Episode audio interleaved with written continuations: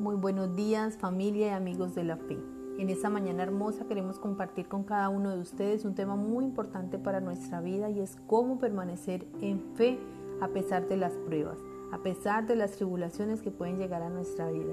En el pasaje de Hechos de capítulo 14, el versículo 21 al 28, Pablo, después de vivir una difícil situación donde casi pierde la vida, continúa alentando a los demás discípulos a permanecer en fe y no solo estar firmes y soportar, sino sin perder la fe. Mensaje difícil para cualquier ser humano, que cuando llega la tribulación lo primero que perdemos es la fe, la confianza en Dios nuestro Padre y olvidamos que es Él quien tiene el control. Nos dejamos atemorizar por las circunstancias difíciles y a poner nuestra mirada en ellas las hacemos más grandes de lo que realmente son. Y empezamos a perder la primera batalla que peleamos, que es en nuestra mente. Pablo nos pide permanecer en fe aun cuando parece el final, cuando todo se pone más oscuro, si creemos en el poder de Dios, cosas grandes y sobrenaturales hará. No importa cuál fue la última palabra del médico, la llamada del banco, la persona que se fue, la persona que te traicionó o qué fue lo que te lastimó. Cuando nuestra mirada está puesta en Dios, estamos convencidos que Él obrará y será lo mejor para nosotros. Fe es una palabra de tan solo dos letras, pero con un gran poder increíble. Tan solo tener fe como un grano de mostaza y podemos mover la montaña. Esa montaña que tenemos frente a nosotros puede ser movida si ponemos nuestra fe en movimiento. Aún en medio de las, de las tribulaciones debemos mantener esa fe que pide la palabra.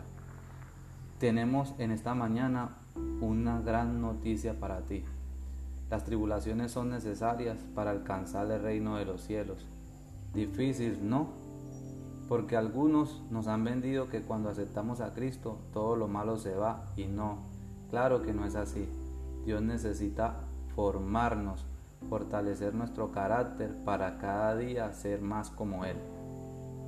Nosotros somos el barro y Dios es el alfarero, dice la palabra. Las tribulaciones son las diferentes etapas que el barro pasa para poder ser una vasija o el propósito que el alfarero le dé. Es necesario pasar por las tribulaciones. Con ellas nos hacemos mejores cristianos y mejores personas en Dios. El propósito de las tribulaciones es para que dependamos de Dios. Por eso en esta mañana quiero que puedas por un momento preguntarte, cuando todo va mal, cuando las cosas no salen como esperamos, ¿a quién acudimos? Muchas veces al pastor, a nuestro líder o a algún amigo. Y en última instancia, a Dios. Cuando nadie nos puede ayudar, cuando todos nos cierran las puertas, entonces acudimos a Dios, cuando debió ser nuestro primer recurso en medio de la prueba. Igualmente también nos podemos preguntar, ¿cómo es posible que con las tribulaciones entremos en el reino de los cielos? Pues con cada una de las tribulaciones podemos subir un escalón a la vez espiritualmente hablando. Aprendamos algo que nos servirá a mantener a mantenernos dependiendo de Dios y que sin Él no podemos pasar la prueba. Forma nuestro carácter y nos hace más fuerte para enfrentar la vida. Pero solo eso solo sucede cuando nuestra confianza está puesta en Él y no en lo que tenemos ni en lo que somos.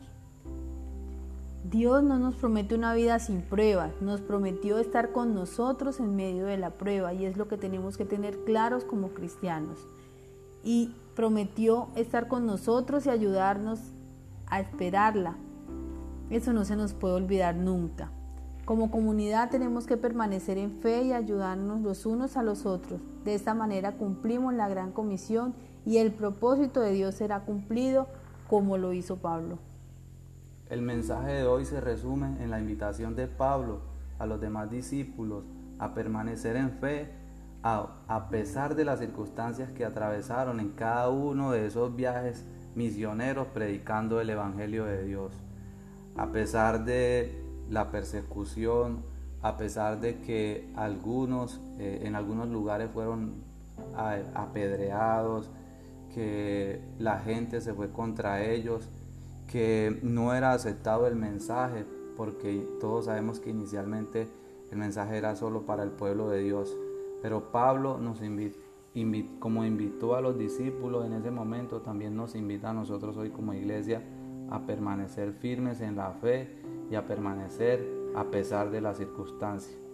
Así que en esta mañana oramos porque Dios traiga convicción al espíritu y a la vida de cada uno de nosotros, para que a pesar de las circunstancias que hemos atravesado durante este año, que ha sido difícil, podamos mirar al frente con la convicción de que Dios está de nuestro lado y que todo va a ir bien. Muchas gracias, que Dios los continúe bendiciendo y un feliz día para todos.